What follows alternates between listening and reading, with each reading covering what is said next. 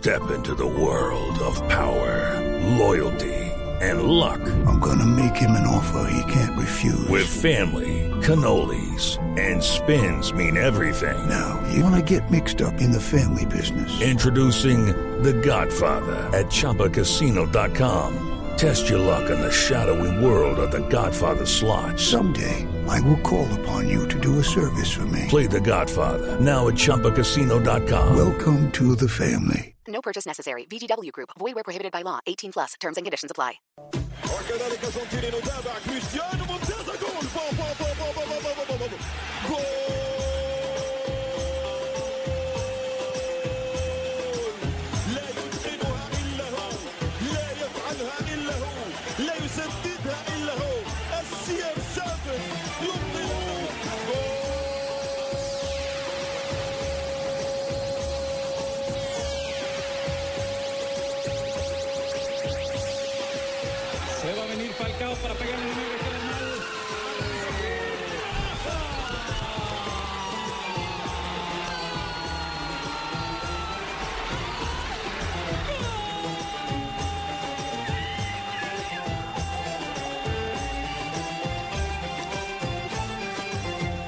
¿Qué tal? Eh, Muy buenas tardes, 2 y 34 de la tarde y nosotros nos encontramos aquí en Blog Deportivo para hablar de la actualidad del fútbol y del mundo, todo lo que ocurre alrededor del deporte. Empezábamos con un tema que ha sacado ampolla en los últimos días, lo que tiene que ver con la fecha exacta en la cual se disputaría la Copa del Mundo de Qatar 2022. Tema chaquiresco. Exactamente.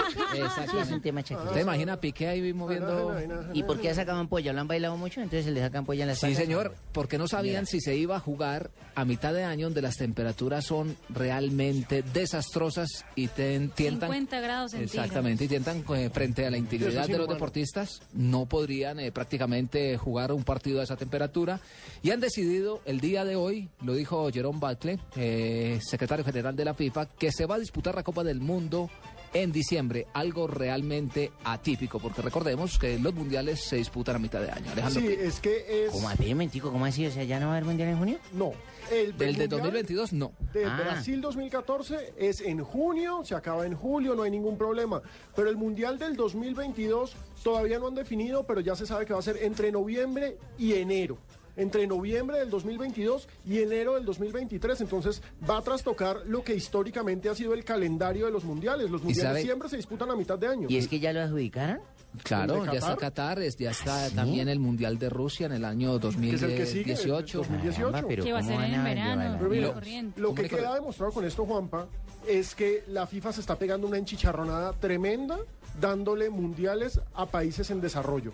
No vamos a decir tercer mundo, pero es que miren, todos los problemas que han tenido con las obras en Brasil, todo el chicharrón que hay con la movilidad en Brasil. Chicharrones, chicharrones. Claro, porque mire, o sea, En Brasil es complicado el transporte, y las van a, conexiones van a tener aéreas. que autorizar eh, que aerolíneas extranjeras participen en el mercado local porque, hombre, no dan abasto para cubrir esos larguísimos recorridos porque el país es enorme. Sobre todo para que los, Y- los aerolíneas locales no vayan a cobrar lo que están cobrando Claro, ahorita, que son algo- 10 veces más el precio común y literalmente corriente. garra, Y qué algo- pena por ser tan... Y algo que tiene que ver también, Alejandro, es que no hay aerolíneas, eh, por lo menos en lo que nos tocó a nosotros en la Copa Confederaciones, que vayan directamente a los destinos. Es decir, todo pasa prácticamente por Río de Janeiro. ¿Y por Entonces, Sao Paulo? Exactamente. Entonces, cuando usted vuela, por ejemplo, de Fortaleza, eh, iba a, a Recife, por decir alguna cosa, tenía que ir a Río y después otra Es vez. un viaje que es ridículo. estúpido, O sea, claro. Fortaleza, vez- digo Fortaleza, mano. Fortaleza fue el que nos sacó a la No, B, mano. no, ¿Por qué no, me no. acuerdo de Fortaleza, mano? Pero sí, lo cierto es que en el año del Mundial tenemos que dar noticias de mundiales y Qatar 2022 no se va a disputar ni en junio ni en julio, se va a disputar tal vez incluso en el 2023, en enero.